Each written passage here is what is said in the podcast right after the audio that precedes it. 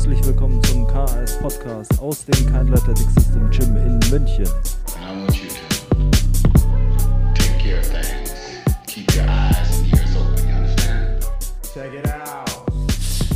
Herzlich willkommen zu einer äh, neuen Runde vom Podcast. Heute mit äh, hohem Besuch, dem äh, neu angehenden Bodybuilding-König in äh, Deutschland, würde ich mal sagen. Servus Alex. Servus Basti. Das war jetzt natürlich war eine gefährliche Ankündigung. Ähm, ich habe, also wir können nachher noch darauf eingehen, wie wir uns äh, schon kennen, äh, schon ein bisschen länger. Und äh, ich wollte jetzt den Alex äh, primär auch einladen, weil er, glaube ich, äh, mehrere interessante Perspektiven liefern kann. Zum einen ähm, ist er ehemaliger Footballer, er ist äh, jetzt ziemlich am Shredden. ähm, er ist selbst Coach, er war selbst Athlet, er ähm, macht das Ganze, wie ich finde, sehr gut und sehr vernünftig und man kann auf Instagram natürlich auch seinen äh, derzeitigen äh, Verlauf, seinen Wandel äh, mitverfolgen, was ich auch super beeindruckend und interessant finde und äh, vor allem sehr ehrlich. Das war auch sowas, was ich gut fand, weil du äh, weil es oft äh, so ein Problem ist, wenn Leute dann anfangen, irgendwie Bodybuilding zu machen und Diäten zu machen und äh, dann zeigen sie nicht mehr die Gewichte, die sie benutzen oder sowas. Und das was, war was, was ich bei dir super fand, super sympathisch, dass du einfach dokumentiert hast quasi, okay, die Gewichte, die ich jetzt bewege, sind nicht mehr so, aber das ist egal. Der Zweck dieser Übung ist ein anderer, also solche Sachen. Deshalb äh, dachte ich mir, es wäre super, wenn da Alex mal vorbeikommt äh, und Heute ist es soweit, heute ist er da. Und wir wollen eigentlich äh, reden, haben wir zumindest vorher mal besprochen, über quasi, was der Unterschied da äh, ist zwischen dem Coach-Dasein und dem Athleten-Dasein und auch äh, zwischen Bodybuilding und Teamsport oder Individualsportart und Teamsport. Und äh, dann werden wir mal schauen, wo es uns hintreibt, würde ich sagen. Ja, freue mich. Ähm, vielen Dank für die Einladung. Äh, habe mich sehr gefreut, dass du gefragt hast, ob ich nicht einmal vorbeikommen will hier zum Podcast. Ähm, fangen wir doch gleich mal an. Du kannst ja mal, ich muss, äh, ich habe so ein Autofokus-Problem auf der Kamera irgendwie. War das, naja. weil ich nach vorn gegangen bin, oder? Nee, das ist äh, tatsächlich die Kamera. Ich werde mal äh, irgendwie, werden wir mal versuchen, dich einzufangen. Naja.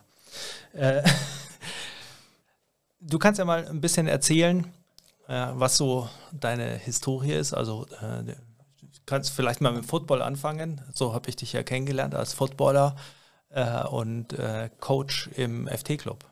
Ja. Genau.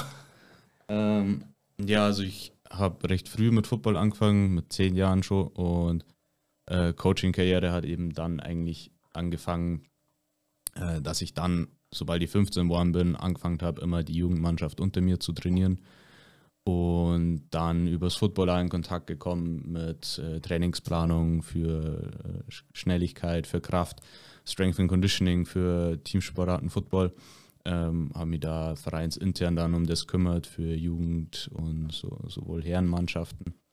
Ähm, dann auch nach dem, nach dem Abitur eben Bachelor Sportwissenschaften begonnen, Master jetzt weitergemacht und so haben wir uns dann eigentlich kennengelernt. Ähm, mein Master hier in München ich natürlich auch, ähm, irgendwo als Trainer dann weiterarbeiten müssen oder wollen.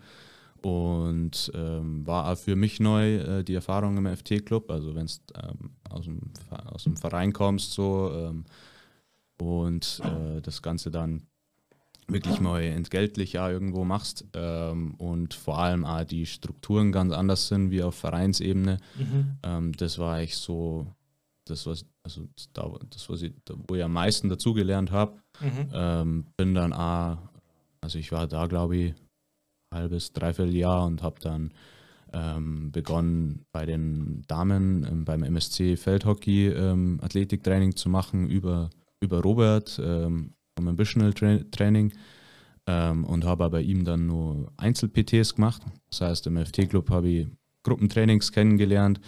Ähm, dann mal ähm, einen Verein oder eine Teamsportart aus, aus einem anderen Blickwinkel, aus Athletiktrainer, rein aus Athletiktrainer. Vorher war ich ja wirklich Football-Coach, ähm, OC-Position-Coach und Athletik-Coach in einem und jetzt wirklich mal eine Sportart, die ich davor nicht so kannte, Mhm. kennengelernt und dann Lustigerweise habe ich auch mal MS, also ganz Ja. am Anfang auch MSC Damen trainiert. ja, cool.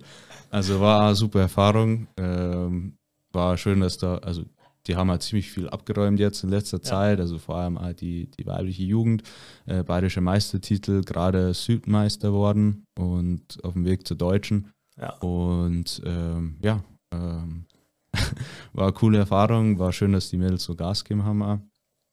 Ich finde es, also ich fand es damals äh, auch ziemlich lehrreich, mal nicht nur, wie du sagst, schon so eine andere Sportart zu trainieren, quasi, also sich quasi einfach mal komplett mit was Neuem äh, befassen zu müssen und zu sehen, wie man so alles, was man im Sportwissenschaftsstudium lernt, quasi von Anforderungsprofilen und solchen äh, Dingen quasi umzulegen, sondern auch tatsächlich äh, wie es ist, mal eine Frauenmannschaft zu trainieren. Weil also ich fand das damals bemerkenswert, wie, wie anders die Dynamik ist und äh, der, ja, die, die Art, wie man äh, kommuniziert. Ja. Ähm, fand ich, also ich fand das zum Beispiel super lehrreich oder äh, auch, ich, bin hinterher eigentlich ziemlich happy, dass ich das gleich am Anfang hatte.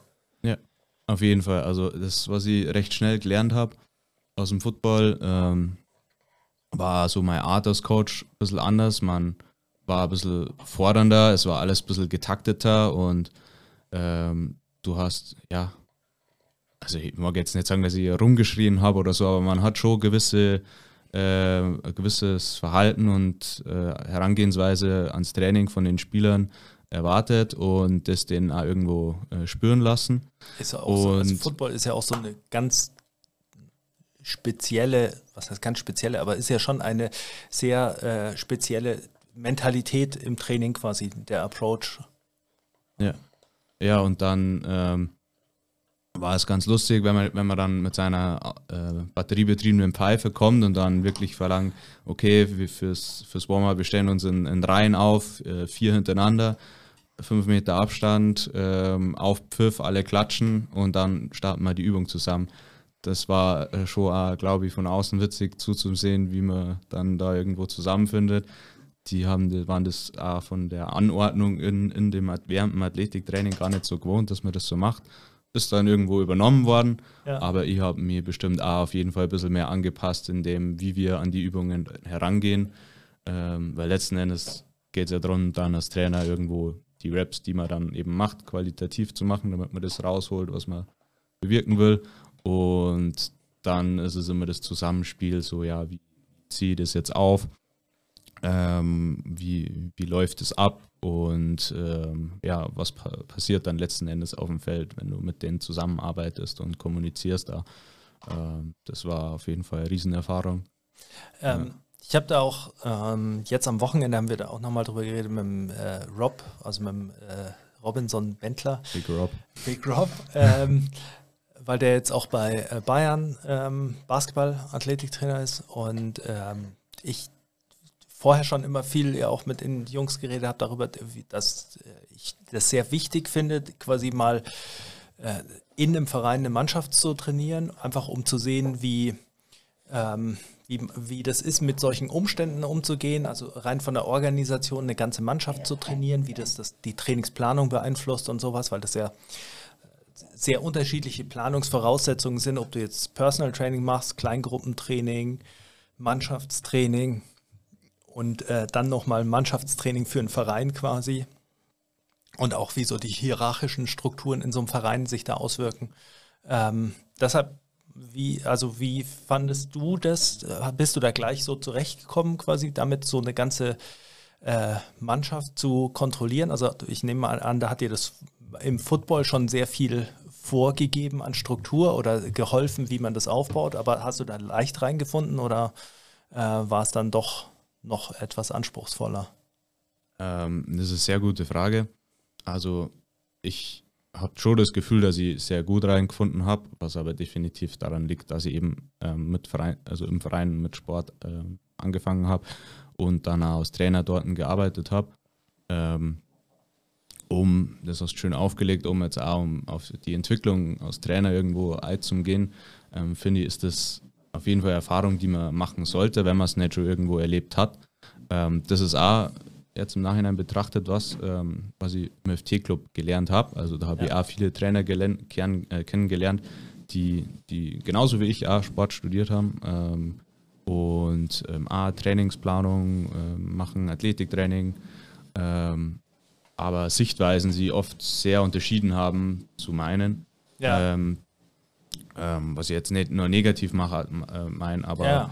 aber ich sag's mir so, wenn, wenn du ähm, vor allem mit Trainingsmethoden oder Ansätzen in, in Kontakt kommst und die damit auseinandersetzt und dann überlegst, okay, wie implementiere ich das in meinem Verein, in meiner Mannschaft, ähm, wie baue ich das in meinem Trainingsplan für denjenigen ein zum Beispiel, ähm, dann sieht man das ganz anders, wenn man weiß, okay, was ist realistisch von dem oder von dem, also von der Person oder von der Mannschaft, zu, ähm, was ich erwarten kann, Mhm. ähm, was, was ist, was kriegt man wirklich hin, so, dass es dann das ist. ähm, Also wie ist, wie ist die realistische Umsetzung quasi? ja, und wenn man, wenn man sich dem nicht so bewusst ist und ähm, das in der Planung äh, berücksichtigt, dann, dann ist man mit dem Kopf halt nur bei den Methoden Ja. und bei den äh, Möglichkeiten, die man hat und dann, ja, das ist cool und das will ich machen und das hört sich auch voll gut an. Ähm, aber man stößt halt dann bei der Umsetzung oder Worst Case dann nach der Umsetzung ähm, Auf auf, auf das Pro- Problem, dass, dass man merkt, okay, irgendwie klappt es nicht oder, oder, oder noch schlimmer, man fragt sich dann, warum klappt es nicht oder wieso, ist, wieso verbessern sie die jetzt nicht, warum. Ja, Man- also warum, ja, Ja, man sieht halt ganz klar dann, dass einzige, äh, einzelne Dinge, die quasi theoretisch von der trainingswissenschaftlichen Herangehensweise oder von dem, was sie physiologisch auswirken äh, würden, also bewirken würden, was man damit erreichen will, dass sie eigentlich sinnvoll wären, äh, aber dass du sie in bestimmten Settings gar nicht umsetzen kannst. Also dass die, dass nicht diese Methode unbedingt rauskommt, die du haben willst, oder dass äh, die Methode halt zum Beispiel so individuelles Coaching bedürfen würde, dass sie nicht so umgesetzt wird und dass du dann hinterher mehr Probleme bekommst. ja, genau. Das ist, äh, also das war für mich äh, tatsächlich auch so eine der äh, großen Erkenntnisse, dass man dann äh, relativ schnell lernt, okay, man muss sehen, was kann ich tatsächlich vermitteln, also was bekomme ich bei den Leuten an und äh, wie setzen sie das um ähm, in Relation zu dem, was ich machen will. Und dann gibt es halt, also gibt es manchmal einfach Methoden, die am Anfang vielleicht quasi ein Level drunter sind und nicht so optimal erscheinen wie das Level drüber, aber die dann in der Umsetzung einfach halt gut laufen oder sehr gut laufen und äh, dann einen besseren Trainingseffekt quasi erzielen, als das, was vielleicht physiologisch optimal gewesen wäre. Ja. Jetzt hat sich mein Hund gerade beruhigt und jetzt fängt er an zu bohren. Das ist Ja. schwierig heute.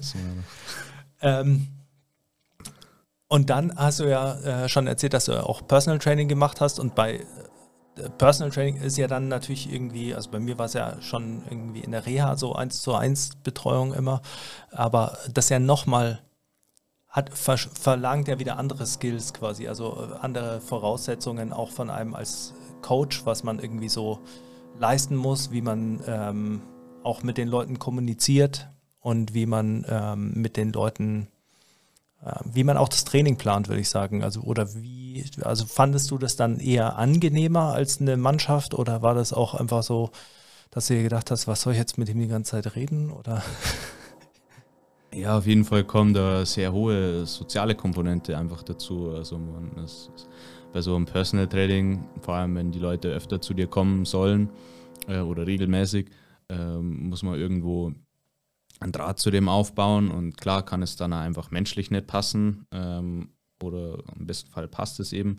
Ähm, beziehungsweise Smalltalk ist halt ganz wichtig, ähm, wo ich irgendwo auch im Vorhinein gewusst habe, dass das auf mich zukommt, aber ihr dann auch bewusst gesagt habe, okay, ich will das machen und ja in der Hinsicht ein bisschen weiterentwickeln entwickeln für mich persönlich, äh, was ganz cool war. Ähm, aber es ist, es ist schon sehr anstrengend, vor allem wenn, wenn es so getaktet ist, ähm, Mhm. weil es ist dann nochmal was anderes, wenn man dann äh, äh, vier, fünf Stunden nacheinander das hat, ohne Pause ähm, und dann immer wieder ah, die, die, die Aufmerksamkeit jedem gleich schenken will zu 100 Prozent, ähm, während man dann nur Training ähm, abhält, das ist schon anstrengend und zehrt schon ganz schön, finde ich. Ja. Ähm, und glaube ich, könnte ich so auf Dauer wirklich nicht machen. Also ähm, Hut ab, wer das kann. Ähm, aber ja, ähm, dann denkt man natürlich auch noch dran, okay, ich habe jetzt bloß eine Stunde Zeit und wenn es gut kommt, kommt er zweimal die Woche. Wahrscheinlich eher nur einmal. Was mache ich jetzt alles und äh, was, wie, wie, wie begrenze ich mich auf das, wo er den, wo er physiologisch gesehen dann den, den besten Nutzen aus, dem, aus der einen Stunde äh, zieht. Ja. Und da fängt man dann an, wenn man, wenn man, wenn man Sachen sehr genau nimmt oder oft vielleicht mal zu genau nimmt, äh, daran fängt man an, Probleme zu bekommen, weil man halt merkt, okay, äh, ich kann es nicht perfekt machen einfach und muss mich einfach irgendwo mit dem jetzt zufrieden geben, was ich dem liefern kann oder von dem erwarten kann und gut ist und das war es dann eben. Und das ist dann auch nochmal im Vergleich zu dem, wenn man Gruppentrainings hält oder Athletiktraining ähm, abhält, äh, ganz andere äh, Erfahrung als Trainer, ja. Ja, ähm, ich glaube auch, also deshalb finde ich das eben, äh, finde ich das immer so wichtig, dass man als Trainer so diese einzelnen verschiedenen Dinge alle mal gemacht hat, egal was man später davon dann macht, wo man dann auch sieht irgendwie, das ist eher mein Ding. Ähm, ich finde, dass wenn man diese verschiedenen Settings durchmacht, dann wird einem so sehr klar, quasi was das Studium nicht vermittelt zum Beispiel, dass äh, die Methoden nicht absolut in sich immer richtig sind, sondern dass äh, das Setting, also zeitliche Möglichkeiten, organisatorische Möglichkeiten, dass das schon aussieht, was quasi an Methoden tatsächlich gut ist, was äh, am besten ist und dann eben auch äh, so äh, eine, die menschliche Ebene, ja auch im, im, im Mannschaftssetting oder im Kleingruppentraining sind andere Dynamiken, äh, andere Dinge, die man vielleicht machen muss, um Leute einzubinden, äh, genauso wie im Personal Training, äh, wo du eine 1 zu 1 Betreuung hast, wo, ähm, wo du anders mit Leuten agieren musst, was natürlich auch wieder beeinflusst, äh, was du den Leuten mitgeben kannst und willst in der Einheit. Also ich finde das, ähm, also ich persönlich finde das immer wichtig, dass man quasi zumindest diese drei Settings mal äh, durchgegangen hat. Also man könnte dann noch Kurse dazu nehmen oder sowas, weil also Kurse war, haben, waren für mich zum Beispiel damals so ein bisschen eine Lehre, dass man äh, gesehen hat, okay, man braucht auch Organisationsstruktur und ähm, so dieses, ich finde, wenn man aus dem Studium kommt, dann denkt man immer so, jede, man darf keine nicht perfekte Wiederholung zulassen bei jemandem, weil quasi das, das Schlimmste, was passieren kann. Und äh, in Kursen kannst du nicht jeden die ganze Zeit immer ko äh, korrigieren, weil sonst äh, geht der ganze Kurs flöten. Und du musst halt schauen, okay, wo sind die größten Abfucks quasi, wo sind die größten Fehler äh, und die dann korrigieren. Also ich finde, das sind immer so, da lernt man relativ schnell verschiedene Tools ja. in den Settings. Ähm, so ein bisschen der äh, Schwenk jetzt mal, wie zu deinem Athletendasein auch. Wie findest du äh, oder wie empfindest du den Unterschied als Trainer zu trainieren und als Athlet zu trainieren? Also ich meine jetzt, ähm, jetzt bist du ja quasi Trainer und Athlet, aber äh, vorher, wenn du äh, Athlet bist, dann trainierst du ja eigentlich primär eben mit dem äh, Ziel, deine Leistungsfähigkeit zu verbessern. Und würdest du sagen, jetzt äh, gehst du mit dem gleichen Mindset ran oder hat sich da ein bisschen was geändert, oder? Ähm, also jetzt vom Wechsel vom Football auf Bodybuilding gesehen, oder? Ich würde, äh, also ich hätte jetzt gesagt, zeitlich geht es natürlich so ein bisschen damit einher, dass du äh, vom Football auf Bodybuilding auch äh, eher gewechselt bist zu, äh, jetzt bist du mehr Trainer als vorher noch. Ähm, äh, also weil du dein eigenes Training steuerst, quasi, also dann Bodybuilding-Training und äh, diese ganze Erfahrung für dich erschließt und gleichzeitig ja sicher daraus auch Lernen als Trainer ziehst. Und vorher mh, wahrscheinlich hätte ich jetzt gemeint, also so ist mein, wäre mein Eindruck, dass vorher deine eigene Leistung und die Entwicklung der eigenen Leistung quasi so ein bisschen vordergründiger war und dieses Natürlich nimmt man Training anders wahr, wenn man sich mit Training beschäftigt und man lernt Dinge daraus.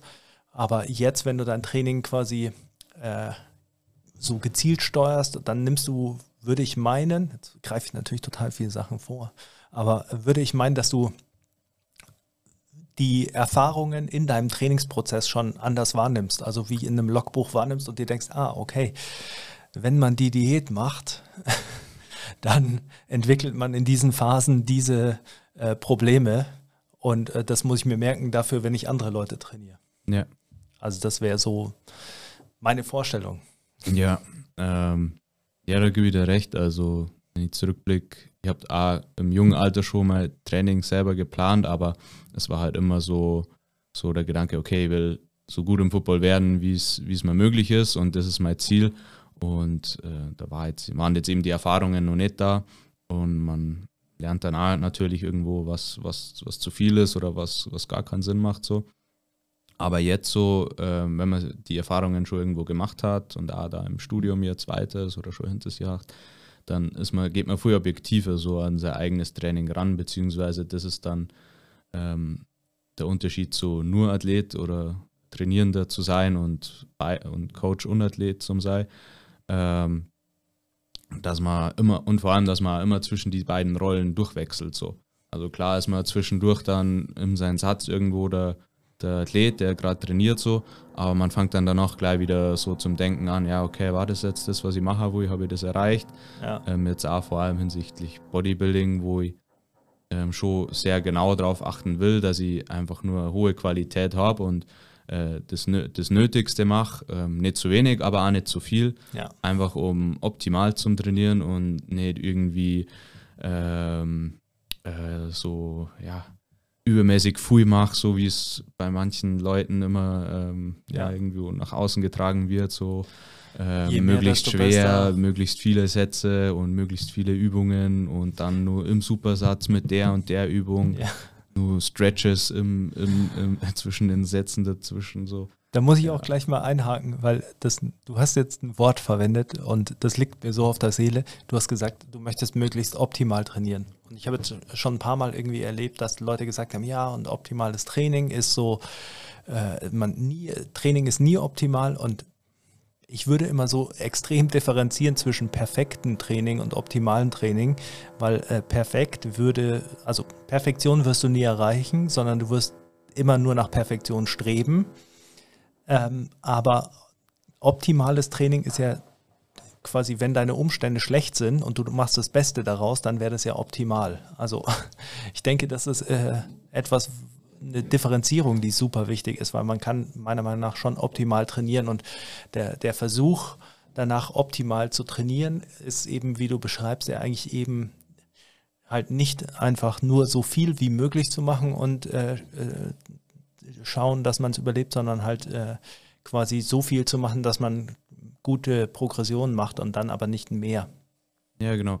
Also das, das Streben nach der Perfektion ähm, ist eigentlich nur dafür da, dass man sicher geht, dass man dem Plan folgt und sie die Progression so entwickelt, wie man sie es im Vorhinein überlegt hat.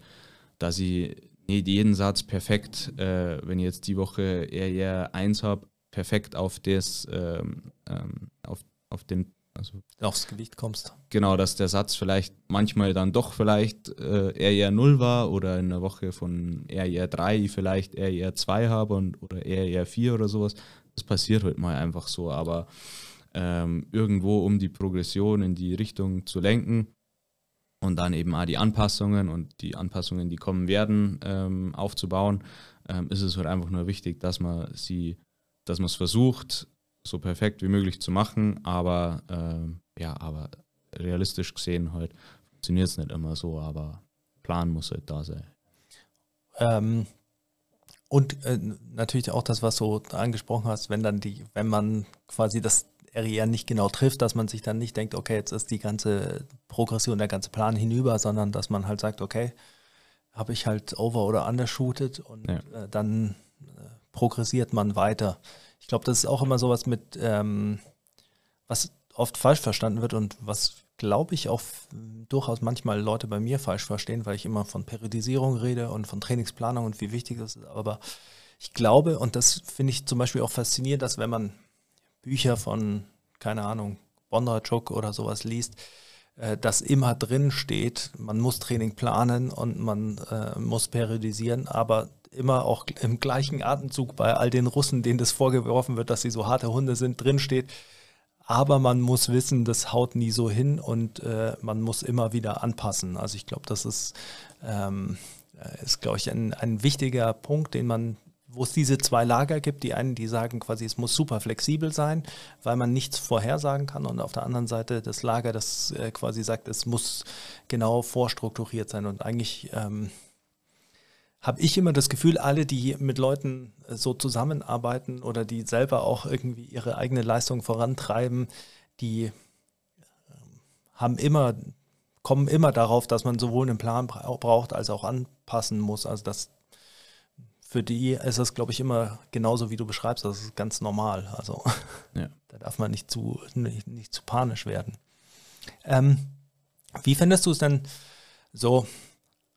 Äh, wie, wie findest du es, sich nur auf sich zu konzentrieren?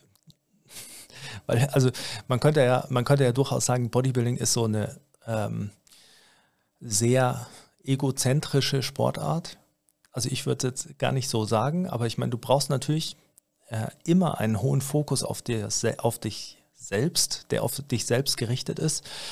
Ähm, meine persönliche Meinung, greife schon wieder vor, aber meine persönliche Meinung ist, dass du das immer brauchst, wenn du, äh, egal welchen Leistungssport du machst, auch bei Mannschaftssportlern ist es so, dass jeder natürlich versuchen muss, für sich besser zu werden und dementsprechend alle, also alle Leistungssportler, die ich äh, ich bis jetzt trainiert habe, denen könnte man vorwerfen, dass sie quasi egozentrisch denken, wobei das natürlich notwendig ist. Ähm, aber wie ist es denn, wenn du quasi einfach immer mit deiner eigenen Leistung konfrontiert bist? Das ist wahrscheinlich die bessere Formulierung. Weil du im, im Mannschaftssport hast ja quasi einen Puffer über die Mannschaft noch. Ja. Also das stimmt, also so viel anders ist es im Prinzip irgendwo gar nicht, wenn man sagt, okay, als Athlet wenn ich nicht in Mannschaftstraining bin, gehe ich genauso an mein Training jetzt ran, wie jetzt, äh, oder bin ich genauso an mein Training rangegangen, wie ich es jetzt beim Bodybuilding mache. Ähm, und dann eigentlich eher das wegfällt, vor allem durch das, dass Football irgendwo äh, aus Randsport auf dem Amateurniveau ist. Es wird oft so auch wahr, dass man dann enttäuscht ist, wenn man im Mannschaftstraining ist und dann sind aber viele nicht da, von denen man eigentlich erwartet, okay, es sollte eigentlich jetzt hier sein, damit wir jetzt genau zusammen trainieren sollen. Ja. Ähm, von dem her, wenn man dann eben den Trainingseifer hat oder die oder oder das irgendwo halt so Bestandteil von, von, von seinem privaten Leben ist, dass man sich dem Training widmet und das ja irgendwo für sich persönlich macht, nicht nur weil man jetzt halt, ähm, gut im Bodybuilding sein will. Ja. Ähm, also ich finde, was mir darin Spaß macht, egal ob es jetzt Bodybuilding oder Kraft-3-Kampf wäre oder, oder, ähm, oder wieder Football, einfach nur, dass ich auf etwas hinarbeite, dass ich das ähm, Beste aus mir raushol und bei dem Prozess, wo ich das mache, möglichst viel für mich persönlich dazulernen und ähm, eben auch Probleme ähm, ähm, äh, bemerkt, die halt dann für die dann eine Lösung finden muss, ähm, weil man sie so einfach als Person irgendwo weiterbildet, also, äh, fortentwickelt. Ähm, also so gehe ich eigentlich an dem Ganzen ran. Und dann, ja, also ich würde wahrscheinlich nur Football spielen, wenn ich jetzt mit dem Knie nicht so Probleme bekommen hätte. Ja. Und ja, Lockdown hat vielleicht dann auch noch in, zu der gleichen Situation ein bisschen was dazu getragen. Ähm, eigentlich hätte es ja Kraft-3-Kampf werden sollen, ähm, wo dann aber auch das Knie wieder nicht mitgemacht hat. Und dann, wenn man halt gern Kraftsport macht, dann bleibt noch mal viel übrig. ähm, aber wie ich schon gesagt habe, durch das, dass ich das Training für mich persönlich ganz wichtig ist, ist einfach so im Alltag und mir Struktur gibt oder irgendwo äh, Ausgleich schafft. Ein Ausgleich, genau. Ähm, fand ich es eigentlich ganz interessant, dann eben sie nur äh, mehr mit Ernährung ähm, zu takten und strukturieren, ähm, was gleichzeitig ist aber auch wieder alles viel komplexer macht, aber es verfließt so ineinander und macht dann, wenn man sie damit gern befasst, einfach nur mehr Spaß. Ja. und ja, eigentlich jetzt ist es eigentlich eher immer nur so in der Experimentierphase mit dem Bodybuilding. Also ich schaue mir das jetzt mal an und dann mache ich ein bisschen Pause vor dem Ganzen und dann schaue ich mal, ja, okay, ähm, wie war das jetzt? Mache ich das weiter oder nicht? Ja. Und, äh, bin ich zufrieden damit oder nicht? ja. Und äh, wie bist du momentan zufrieden damit? Ähm, ja, also ganz gut. Also ich, ich habe noch keine Erfahrung, so wann man zu welchen Zeitpunkten wie aussehen soll, weil im Endeffekt bin ich jetzt, ich glaube, fünf Wochen, fünf Wochen vor dem Wettkampf, genau. Ähm, Welchen Wettkampf machst du? ähm, ich mache bei der GNBF äh, bei dem Newcomer-Wettbewerb mit. Ähm, genau, äh, 26. März. Ähm, Klasse ist nur nicht 100% sicher, weil es aber so vom Gewicht abhängt. Ähm, ja, also jetzt, ich bin sehr zufrieden gerade, ähm, aber vor ein, zwei Wochen, wenn es mich gefragt hättest, wahrscheinlich überhaupt nicht. Ähm, in denen hat sie jetzt aber auch viel getan, was äh, für mich jetzt auch gut war, äh, weil es mir irgendwo ein bisschen abge oder bestätigt hat, dass, dass das, was ich bisher jetzt die letzten Wochen, Monate gemacht habe, genau dahin führt, ähm, wo ich hin will. Ähm, ja, es ist heute dann wieder, wenn man zwischen Athlet und Coach wechselt, ähm, im Nachhinein muss man muss immer wieder reflektieren, so was hat man gemacht, äh, was macht man jetzt, ähm, was ist das Ziel so, weil wenn ihr jetzt halt, also wenn, wenn du dann der Körperfett jetzt gerade versuchst so weit runterzubringen, äh, baut der Körper einfach extrem viel Stress auf, ähm, weil der will nicht, dass du verhungerst und sagt dir das irgendwo auch. Und zum Beispiel die letzten zwei Wochen war ich mental heute wirklich voll durch, haben wir dann gleich, also habe kaum geschlafen. Also man wacht dann nach drei, vier Stunden auf und ist hellwach, Mhm. weil der Körper wahrscheinlich irgendwo sagt, hey, ist mal was? Oder hey, ist gerade keiner in der Küche. Geh Ist- einfach. Und ähm, ja, ähm, und dann trinkt man vielleicht gern Kaffee und dann vielleicht in so einer Phase noch mehr Kaffee, wo es dann auch wieder nicht gut ist.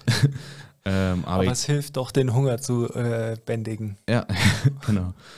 Und ja, aber dann im Nachhinein betrachtet, wenn man, wenn sie, wenn der Stress sie dann wieder ein bisschen abbaut, die Form besser wird äh, und man dann wieder zurückblickt und dann sagt, hey, ähm, vermutlich ist das ganz, ist die Zeit jetzt so Hölle gewesen, ähm, weil, weil mein Körper eben an meine, an, an die nächsten Fettreserven rangegangen ist.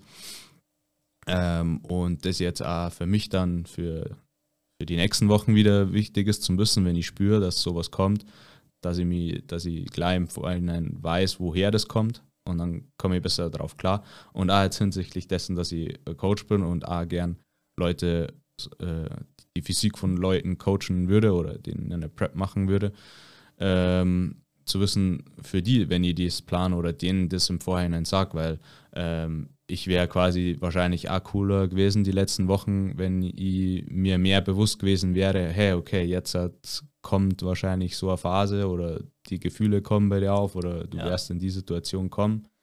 Ähm, was nur ein Punkt war, was auch Stress aufgebaut ist, ist, weil ich mich zurzeit viel mit, ähm, damit befasse, wie man in der letzten Woche vor dem Wettkampf, Mhm. äh, wie, wie und ob man sein Peaking ähm, strukturieren soll. Mhm.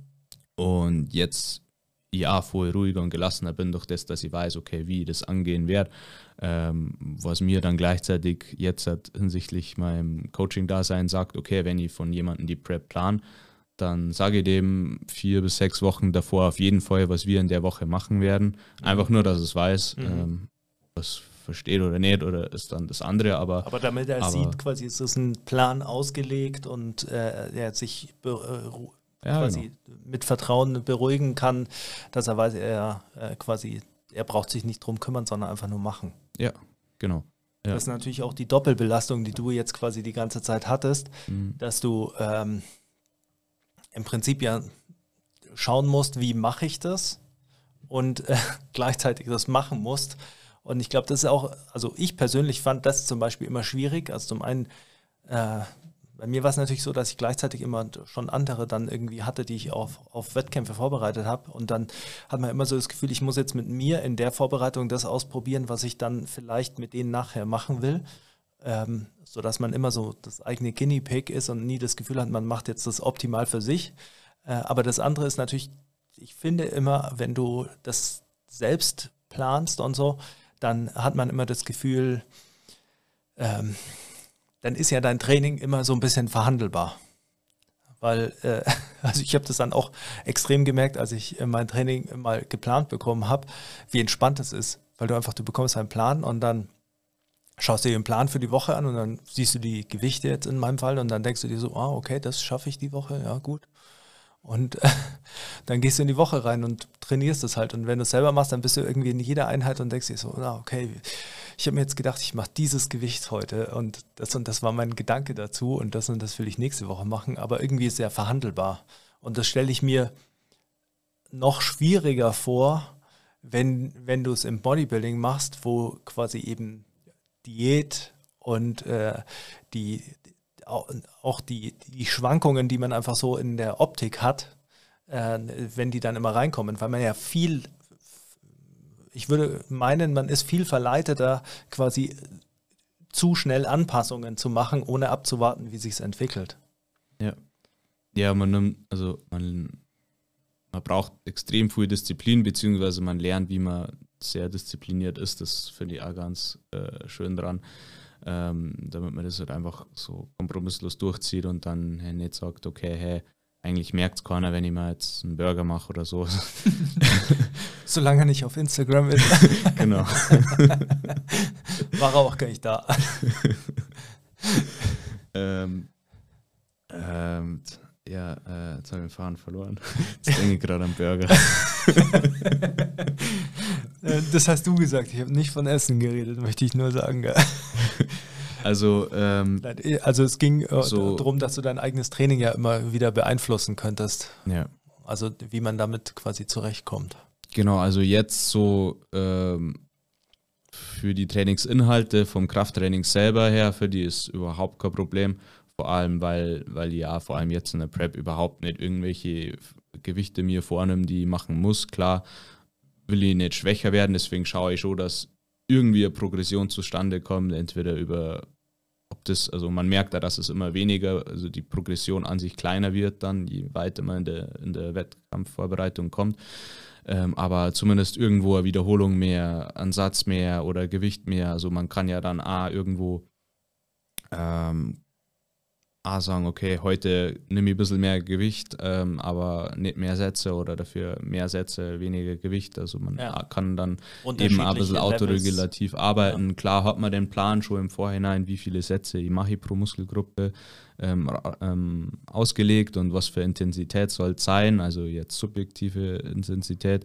Ähm, aber man kann das dann on the fly so ein bisschen im Training auf jeden Fall anpassen. Ähm, das finde ich, macht gar kein Problem, aber so jetzt die, die, die Situation mit dem, okay, wie bin ich, bin ich äh, weit genug in meiner Vorbereitung hinsichtlich vom Wettkampf, weil der Wettkampf jetzt immer näher gekommen ist, ähm, oder nicht und, und reduziere jetzt die Kaloriennummer mehr oder, oder nicht oder passt so, wie ich es gemacht habe. Ähm, das war die Situation, die auf jeden Fall sehr herausfordernd war. Und ich habe mich dann entschieden, erstmal die Kalorien nicht nur weiter zum, äh, zu senken, sondern zum Überlegen, okay, ähm, ich will zwar irgendwo mein Körperfett reduzieren, aber ich mag eigentlich auch schauen, dass ich weiß, dass ich ein bisschen Muskelmasse verliere, jetzt gerade in dem ganzen, äh, in der Vorbereitung. Aber ich mag das natürlich irgendwo beim Minimum halten. Ja.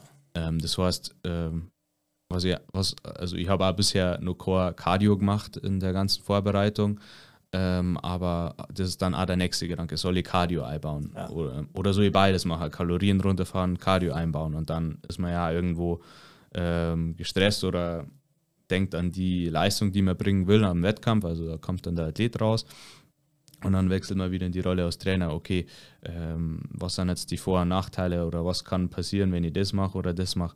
Und letzten Endes habe mich dann auch entschieden dazu, die Kalorien nicht zu reduzieren, auch noch Core Cardio reinzunehmen. Cardio ist auch immer nur so ein Joker, ja. falls, falls es irgendwie sein muss oder so dann am Schluss raus. Ähm, aber was ich eigentlich gemacht habe, ist einfach nur meine, meine Aktivität jeden Tag ähm, erhöht. Also mehr Schritte gegangen, einfach geschaut, dass ich vielleicht nochmal zusätzlich irgendwo eine große Runde spazieren gehe, äh, was dann auch wahrscheinlich äh, auch geholfen hat, den Stress irgendwo abzubauen. Und wie gesagt, in so einer Diät, der, die, der Grundbedarf, der, der Körper schraubt ja den Grundbedarf dann runter, ja. ähm, sagt dir vielleicht mal, hey, sitzt die hier oder liegt die hier oder ah, der Haltung verändert sich ja auch irgendwo. Oder Weil das ist ja schon auch das Problem, dass wenn du die Kalorien senkst, äh, dass sich eigentlich immer der, das Aktivitätsniveau schnell runterreguliert, wenn man nicht aufpasst. Ja, genau. Und dem muss man einfach entgegenwirken, vor allem wenn man dann vielleicht sogar nur gleichzeitig ein Plateau im Gewicht irgendwo ähm, erreicht, ähm, dass man, dass man halt dann auch die, die ähm, ja, den Parameter im Kopf hat und irgendwo bedenkt, ähm, was eh mega leicht ist, weil man ja eh sein Handy, also zumindest ich mein Handy immer in der Tasche irgendwo habe und die die Schritte zählt. Und ich dadurch dann jetzt die einfach hochgeschraubt habe und dann auf einmal ähm, das Gewicht weiter gesunken ist, vor allem auch besser geworden ist, ähm, habe jetzt im Endeffekt dann doch noch mal ein bisschen ähm, die Kalorien reduziert, aber ähm, ja, aber Nicht es war dramatisch. dann nicht, nicht dramatisch, genau.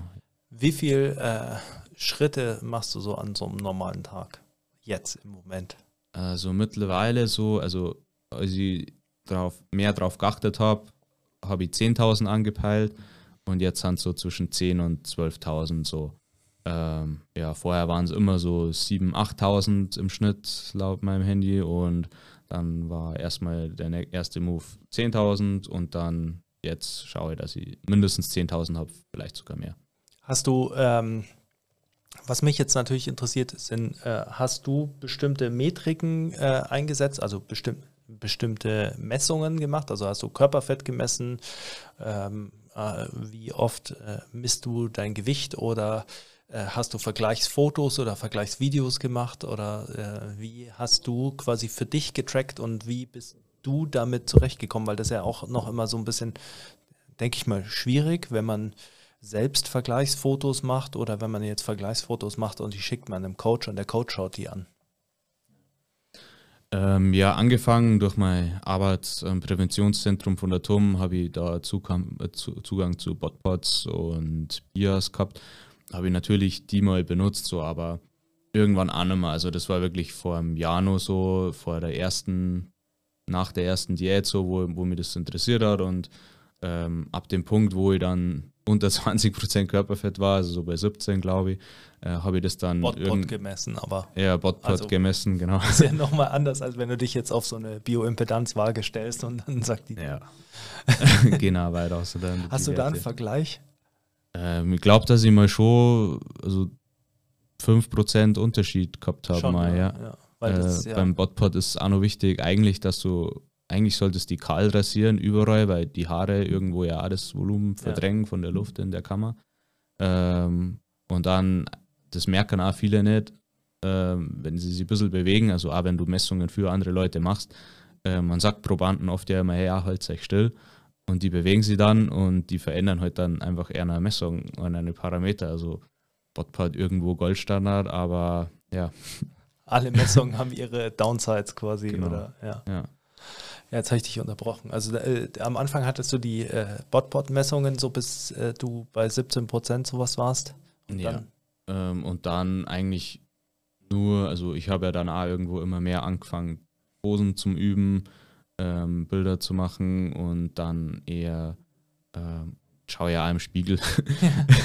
Und dann halt so den, den Fortschritt irgendwo verfolgt und klar halt dann in meinem Excel-Sheet mit, äh, mit, mit dem Gewicht, das ich jeden Tag ähm, abbiege und da kann man sich ja dann nur mehr Metriken bauen, also ähm, wenn ich mir jeden Tag wiege oder fast jeden Tag, kann ich, kann ich das auch in ein Excel-Sheet einfach aneinander rein und mir dann auch äh, sieben Tage äh, Durchschnittsgewichte ausrechnen lassen und dann auch rechnen, wie viel verliere ich von Woche zu Woche so im Schnitt. Mhm. Ähm, und ja, und das sind eigentlich dann so die Metriken, an die ich mich orientiere, beziehungsweise solange sie die in die Richtung bewegen, wie sie sollen, weiß ich, dass es passt, wie ich es mache. Und wenn ich da halt irgendwo merke, hey, es, es kommt ein Plateau oder hey, es geht in die falsche Richtung, dann würde es mir zu, dazu bringen, dass ich meine Strategie ändert.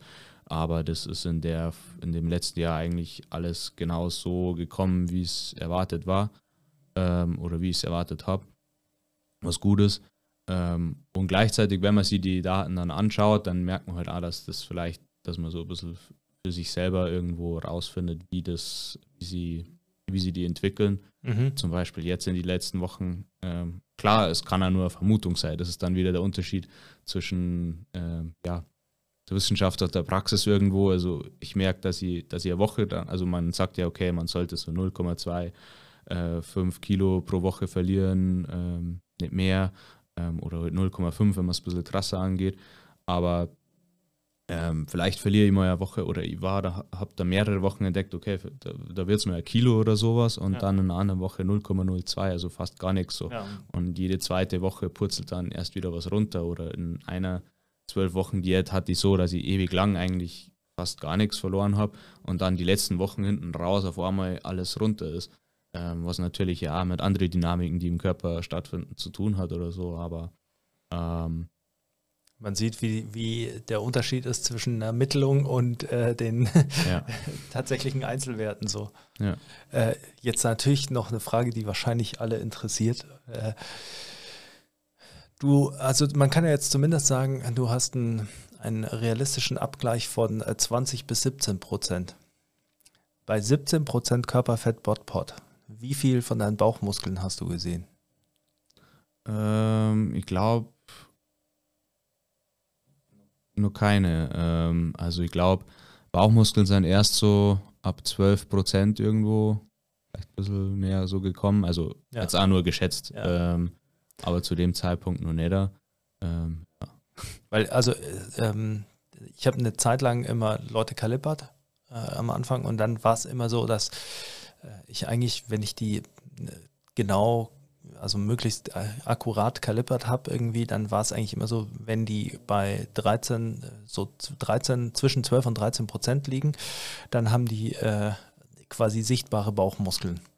Noch nicht so ein gemeißeltes Sixpack und so und natürlich die unterste Reihe fehlt noch äh, quasi so. Äh, das war dann schon deutlich drunter, aber ähm, da hat das immer so angefangen. Deshalb hat es mich jetzt mal interessiert, das abzugleichen. Und man kennt ja immer diese Internet, äh, nicht Memes, aber diese äh, Schautafeln quasi. So schauen 13 Prozent aus oder so schauen 12 aus. Und ich fand das immer ziemlich, ähm, da, da waren dann immer alle irgendwie unter 10 Prozent äh, bei 9 oder 8 Prozent, die dann irgendwie so ein Sixpack haben, dass ich immer 5 Prozent mehr kalibert habe quasi. ähm, wie, wie ist es denn für dich jetzt, also es ist natürlich jetzt wahrscheinlich eine schwierige Phase, um sowas zu fragen, aber ähm, möchtest du danach nochmal eine, eine Prep machen oder wie planst du jetzt erstmal für dich und dein Training weiter? Äh, hast du jetzt dann, denkst du, dass du nach dem Wettkampf erstmal so eine Reverse Diet anfängst oder hast, du, Ähm, hast du dir da noch gar keine Gedanken gemacht? Doch, doch, sehr viel, aber ähm, ich schiebe das eigentlich so ein bisschen so, weil ähm, ich dann, also ich mir schon auch schnell klar wurde, okay, ich kann jetzt in dem Zustand, in dem ich bin, ähm, auf das Körperfett, wo ich mich gerade runter arbeite und in dem Trainings- und Ernährungsstress und man, man arbeitet ja dann auch noch oder studiert nur gleichzeitig und ich kann jetzt in dem Moment auch gleich nach dem Wettkampf wahrscheinlich nicht ähm, vernünftig, eine vernünftige Entscheidung treffen, ob das jetzt so weitergeht oder ob ich es nochmal mache oder ob ich was anderes mache, sondern muss das jetzt erstmal durchziehen, weil wenn ich es jetzt nicht mache, dann frage ich mich danach immer nur, hey, vielleicht ist das was für mich. Ähm, das heißt, ich ziehe dann das jetzt mal durch, schaue, wie ich abschneide, gönne mir dann ein bisschen Erholung und dann schaue ich zurück, wie war es jetzt letzten Endes und äh, kann ich mir vorstellen, das nur öfter zu machen oder weiterzumachen. Ähm, ich habe genauso Gedanken wie, hey, probierst du es nochmal mit Football, weil ich bin noch nicht 30 Jahre alt, ich könnte eigentlich nur ein paar Jahre spielen und so und gibt da eine coole neue Liga, in der man vielleicht spielen könnte, Ja. ähm, wo man das Hobby recht gut ausleben kann, aber ähm, ja, ähm, die Entscheidung wird irgendwann in ein, zwei Monaten vielleicht fallen und so, ja. Und ähm, ja, nach, der, nach dem Wettkampf, also Reverse Diet ist ja eigentlich bloß so ein Begriff, man geht heute wieder hoch zu seinem, äh, zu seinem Maintenance-Bedarf Ja. äh, zum, zum, und, ja, und arbeitet sich da ein bisschen hoch und man übertreibt es nicht und so. Ähm, klar wird man nach dem Wettkampf vielleicht auch irgendwo sich was gönnen, ähm, aber ich versuche es auch, dass ich es nicht übertreibe und da dann irgendwie Binge-Eating betreibe oder sowas. äh, sondern halt, klar, danach irgendwo hat man es verdient, vielleicht eine Woche einfach nicht tracken und sowas, sich nicht so einschränken. Aber auch genauso weiter essen wie jetzt in der Diät, bloß halt ein bisschen mehr. und das halt langsam erhöhen und dann halt so ein, zweimal die Woche, vor allem am Wochenende, äh, mit den Eltern oder mit Freunden dann irgendwas kochen gemeinsam oder irgendwo essen gehen und sie da nicht einschränken. Weil ähm, das ist ja auch was, was extrem darunter leidet unter so einer Wettkampfdiät, so Soziales und sowas, weil man halt dann einfach sagt, okay, nein, ist da jetzt nichts mit, ähm, ist jetzt nichts vom Reindl oder wir können uns keinen Gorgonzola Burger machen, tut mir leid. Ihr schon, aber ich schaue dann zu grantig. Ja, aber es ist ja auch sowas, dass man das halt zusammen macht und Ja, dann äh, so. Zeit verbringt und das zusammen genießt, ähm, was halt dann zu kurz kommt. Und nur dazu ist man dann oft von der Energie her so kaputt, dass man oft eher so Sachen aus dem Weg geht und eher dann heimgeht und froh ist, wenn man sein Training schafft und sich an seine Ernährung gehalten hat und spazieren gegangen ist und dann eigentlich ähm, ab früh abends schon bereit ist, schlafen zu gehen. Weil was sollte man denn sonst machen? Weil es wird nur noch, nur noch ein Quark oder irgendwie wie die letzte Mahlzeit da geben und dann ist Schluss. So. Und dann freut man sich eher wieder schlafen zu gehen und aufzustehen und es geht wieder los mit Ja. Essen und Training. Ja. Das ist, ähm, das ist ja auch so ein bisschen das, was wahrscheinlich schwierig zu vermitteln ist bei sowas, weil ähm, wenn man das jetzt hört, ähm, dann wird es natürlich für viele sein, die sich dann denken, also alle, die jetzt den Sport nicht machen oder den Sport nicht verfolgen oder vielleicht auch nicht Kontakt mit Leuten haben, die das machen, ähm, da, da ist man ja schnell dabei als normaler Außenstehender, dass man sagt, ja, das ist doch nicht mehr psychisch irgendwie ganz gesund, weil äh, warum sollte ich mich so einschränken und sowas. Ähm, würdest du sagen, dass, ähm, wie soll ich es am besten formulieren, würdest du sagen, dass es eine Erfahrung ist, äh, auf die man vielleicht vorbereitet sein muss oder äh, auf die man, äh, wo man irgendwie ein, hast du dein soziales Umfeld äh, drauf vorbereitet oder wie reagieren die drauf? Weil ich meine, also äh, deine Eltern, deine Mutter wahrscheinlich auch, meistens sind es ja die Mütter bei dem Buben, äh, wird dann auch irgendwie gesagt haben, ja, jetzt ess doch mal was Normales mit und das ist schon ein bisschen extrem oder wie waren da die äh, Erfahrungen und würdest du sagen, ähm, dass man da vielleicht als Coach, also wenn du es dann als Coach betrachtest, dass man da als Coach, wenn man andere Leute in dem Bereich betrachtet, dass man da auch drauf achten muss, wie die müß, müsste oder muss, wie die damit umgehen? Ähm, also ich fange mit den Eltern an, das ist eigentlich überhaupt kein Problem gewesen so.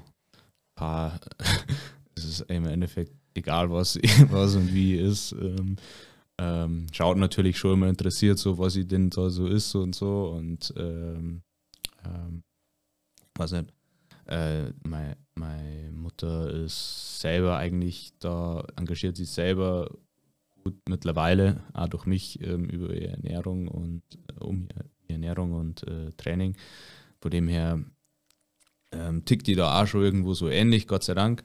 Ähm, und ähm, es ist eher dann so, dass ja manchmal schon dann der Spruch kommt, ach ja, äh, also wenn du heute deine Makros genau ausrechnest, du hast heute so deine Range vom Fett jetzt, wo du heute drin sein willst und dann ist schon oft mal passiert, dass die Mutter dann versucht hat, ihm äh, was aufzuschmatzen. Die wollte man dann fast verkaufen, da sie das jetzt essen soll, weil es ist ja eh so, eh nicht fett und eh nicht mager und also klar im Vergleich zu irgendwas zum anderen Extrem schon, aber es ist halt einfach nicht drin so. Ja. Und, ähm, Das na, ja- aber die meine Mama unterstützt mich da schon sehr gut. Also wenn, wenn sie da dann auch was kocht, die, die ist dann auch offen dafür, dass sie es abwiegt und so. Aber eigentlich ist es eher so, dass, dass dann eben genau deswegen ich eigentlich mehr in der Küche stehe und dann was mache, wenn ich daheim bin, äh, bei den Eltern.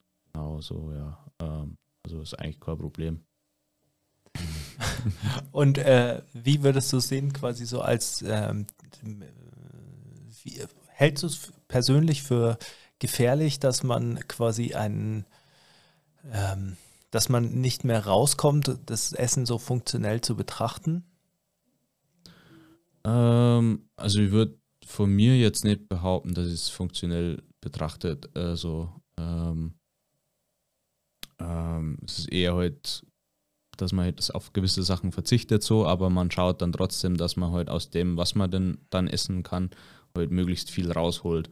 Also dann mit der Auswahl von dem, was man isst und äh, ähm, also geschmacklich irgendwo, ähm, A vom Volumen her, wie viel es dann ist, oder A, wenn man äh, oder aus Frühstück eher vielleicht irgendwas mit mehr Fett irgendwie einbaut, dass man eben ähm, die, dass, dann, dass man so mehr gesättigt ist, einfach bis dann die Mahlzeit vor dem Training mit den Kohlenhydraten kommt. Ja. Ähm, also ähm, das ist dann A selber gut, wenn jetzt sagen würde, okay, ich, ich musste ähm, irgendwo die da Tipps geben, wie man das gestalten soll. Ja. Ähm, es ist, glaube ich, schon sehr hilfreich, wenn man es eben selber gemacht hat und ähm, sie die und dann halt genau weiß, welche Gedanken man in der Situation jetzt erhegt und ähm, und dann halt eben den richtigen Tipp findet, weil man ja dann doch bereit dazu ist, dass man diesen, die Sachen ausprobiert und kauft und kocht, damit, damit man einfach halt gut durch den Tag kommt, ohne jetzt halt hung groß hungrig zu sein, ja. obwohl es wenig ist. Ja. Ähm, hast du Tipps fürs Einkaufen? Praktische Tipps, also äh, sowas wie äh, gehst du vorher in den Supermarkt und denkst dir schon, okay, ich gehe nur dahin und dahin und da gehe ich nicht vorbei? Oder ist es einfach so, dass du sagst, ich habe das für mich so entschieden, dass ich das alles nicht esse, also ist mir auch wurscht, wenn ich dran vorbeigehe. Ja, also wenn ich wirklich ein Problem hätte, jetzt, äh, dass ich auf irgendwas verzichten muss, dann würde ich glaube ich aufhören, das jetzt zu machen. Also von dem her ähm, ist es nicht so, dass ich irgendwelche Gänge meid, meiden muss äh, im Supermarkt, aber es ist einfach so auch aus Zeitgründen, man weiß halt genau, wo man hin will und man kauft dann in der Regel ja eh oft immer dasselbe, ja. immer wieder und holt sich das dann und ja, genau. Ähm, also ich finde es äh, deshalb auch witzig, weil äh, bei mir ist es zum Beispiel immer so, jetzt habe ich noch nie so eine extreme Diät gemacht, aber äh, wenn ich Diät mache, dann ist es immer so, in dem Moment entscheidet man sich und dann ist es irgendwie abgeschlossen und dann kann man durch die Gänge auch durchgehen und es ist irgendwie, denkt man vielleicht schon, jetzt, boah, die Schokolade wäre schon gut, aber irgendwie ist es so, als würde es nicht zur, zur Wahl stehen. Also es ist gar keine Option und dann hat man eigentlich gar nicht diese Versuchung. Und ich glaube, das ist auch sowas, was du gerade ganz gut formuliert hast. Äh, ich glaube, dass für viele Leute, die einfach sich vornehmen abzunehmen oder auch vornehmen zuzunehmen, dass die ähm, immer den Verzicht sehen oder die Bürde quasi und weniger auf das Ziel fokussiert sind. Und so wie es bei dir ist, ist es ja so einfach, du hast halt Bock, dieses Ziel zu erreichen und weißt halt, das sind quasi so wie das Training, das sind die Mittel, die du brauchst, äh, um dahin zu kommen und dann äh, ist der Verzicht nicht im Zentrum, sondern eigentlich der, der, der Zug zum Ziel hin quasi. Also das ist so diese positive Motivation und weniger so ein negativer, ich muss darauf verzichten, damit ich es erreiche, Einstellung, glaube ich. Ja. Ähm, jetzt, natürlich hast du äh, glaube ich, relativ schön erklärt, äh, wie äh, gut strukturiert du an deine eigene Vorbereitung rangehst und ähm, wie, also wie ich persönlich sagen würde, wie gut du da als Trainer auch äh, arbeitest und wie analytisch du das angehst und wie du auch dir überlegst, quasi, wie, worauf müsste man da drauf äh, achten, wenn man mit Leuten umgeht und sowas. Wie ist es denn? Bietest du äh, sowas an? Kann man äh, dein Coaching erwerben und kann man zu dir gehen und sagen, hey Alex, ich möchte entweder einfach nur, jetzt haben wir Februar, bald März, äh, bis zum Sommer geil ausschauen oder äh, nimmst du nur Leute für Vorbereitungen, Bodybuilding-Wettkämpfe oder was äh, bietest du denn als Coach an? Jetzt ähm. darfst du shameless pluggen. Ja, also ähm, ich plane Leuten, die ähm, jetzt zum Beispiel äh, in Teamsportarten sind, Strength and Conditioning, also die größten meiner, äh, meisten meiner Kunden sind, äh, kommen aus dem Football, ähm, es kommen auch, oder sind ab, äh, bisher auch ein paar andere Sportarten dazugekommen. Also ich hatte jetzt auch eine ähm, Dame, die Voltigieren ähm, gemacht hat und habe die dann mal trainiert und Das das so hat auch super funktioniert und letzten Endes ähm, ist das Training von der Grundstruktur auch nicht recht viel anders gewesen, wie jetzt halt für jemanden, der Football spielt. Ähm, aber das kannte sie heute nicht so und ähm, ja, aber hat funktioniert. Ich, Ähm, also ich sage nur, dass das so witzig, weil äh, Hockeydamen habe ich auch ganz am Anfang trainiert und äh, ich hatte auch eine Voltigiererin, äh, drei Jahre oder sowas. Also deshalb fand ich witzig, weil du bist der erste Mensch, den ich kennenlerne, der auch schon mal äh, eine Voltigiererin äh, trainiert hat. ja, Äh, das ist eine abgefahrene Erfahrung. krasser Zufall. ja. ähm, jetzt habe ich dich unterbrochen. Also du hast äh, trainierst auch Athleten, klar. Genau, ähm, ja, und ja, natürlich, ähm, und jetzt auch selber die mit dem, dass ich Richtung Bodybuilding trainiere und mich da selber irgendwo quasi damit auseinandersetze. Ähm, also klar, es ist jetzt mein allererster Wettkampf, ähm, aber durch das, dass ich als Sportwissenschaftler durch de, an das Ganze sehr strukturiert rangehe, ähm, erlaube ich mir zum sagen, dass ich auch Leuten, wenn sie das Vertrauen haben, auch ähm, zu mir kommen können, wenn's, wenn sie eine Aussehen verbessern wollen oder wenn sie sie wirklich auch auf einen Wettkampf vorbereiten wollen oder aber auch, wenn sie einfach nur stärker und äh, äh, straffer für den Sommer werden wollen. Also ähm, findet man quasi ja dann immer eine Lösung ähm, für, für, also individuelle Lösungen, wenn da jemand Hilfe braucht. Im Endeffekt ähm, bin ich für die Trainingsplanung zuständig und ähm, was aber jetzt auch Frei, nächste Woche Freitag zum Beispiel bin ich in Erlangen. Ähm, das ist auch was, was ich neu mit hinzugenommen habe, ist, dass Mannschaften auch sagen können, hey, kannst du mal zu uns kommen und uns mal zeigen, wie wir unser Athletiktraining ähm, aufbauen können. Ähm, und da geht es jetzt um Mannschaftssportarten zum Beispiel. Also bin in Erlangen und mache mit denen Athletiktraining. Was ist das für ein Sport? Äh, Football, Football, Football, ja. Football, genau. Aber das ist auch ähm, quasi eine Säule von dem, was ich mache, ähm, dass man auch aus Mannschaft sagen kann, hey, ähm, kannst du uns da mal, uns Trainer oder uns aus Mannschaft zeigen, ähm, was wir da machen können. Und dann macht man das mit denen einfach mal und ähm, erklärt währenddessen aber auch immer die Sinnhaftigkeit und den Nutzen von einer Übung. Ja. Ja. Ja, Alex, äh, also ich äh, hoffe, es melden sich auch noch ein paar, falls du überhaupt noch Kapazitäten hast. ähm, hat mich gefreut, also ich fand es äh, persönlich super interessant. Ich ähm, werde auf jeden Fall die nächsten fünf Wochen auf äh, Social Media neugierig verfolgen, was du so postest und natürlich auch, wie du dann äh, abschneidest. Und äh, würde vorschlagen, nach dem Wettkampf äh, treffen wir uns nochmal.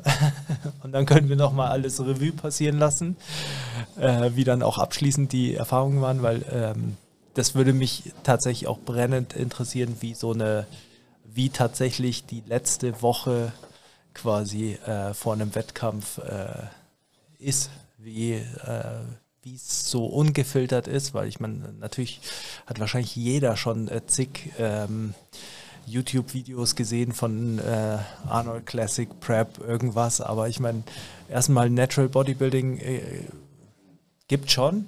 Also einige, die sowas machen und auch posten, aber also ich persönlich habe tatsächlich nur von Pascal Su das mal gesehen und ähm, ja, ich weiß gar nicht von wem. Aber also fände ich ganz interessant, vielleicht schaffen wir das ja. Ja, das würde mich freuen. Also haben wir ehrlich gesagt auch gedacht, als ich überlegt habe, was wir heute alles sprechen können, ähm, war Peak Week auf jeden Fall auch ein Thema, durch das vor allem, dass ich mich da jetzt gerade damit auseinandersetze. Aber haben wir dann auch gedacht, okay, vielleicht eher dann nach dem Wettkampf äh, erstmal schauen, wie dann meine Strategie aufgegangen ist. Ähm, aber ja, äh, lass uns das auf jeden Fall machen. Super. Ähm, gut, dann an dieser Stelle. Ich hoffe, ihr habt äh, viel mitgenommen und äh, falls ihr Rezeptideen vom Alex braucht oder Coaching wollt, dann schreibt ihn an. Äh, und äh, in diesem Sinne, trainiert fleißig, stellt viele PRs auf, macht fleißig Diät, denn der Sommer kommt äh, unnachgiebig näher. Und äh, bis zum nächsten Mal und äh, Alex bis nach dem Wettkampf. Adios. Servus.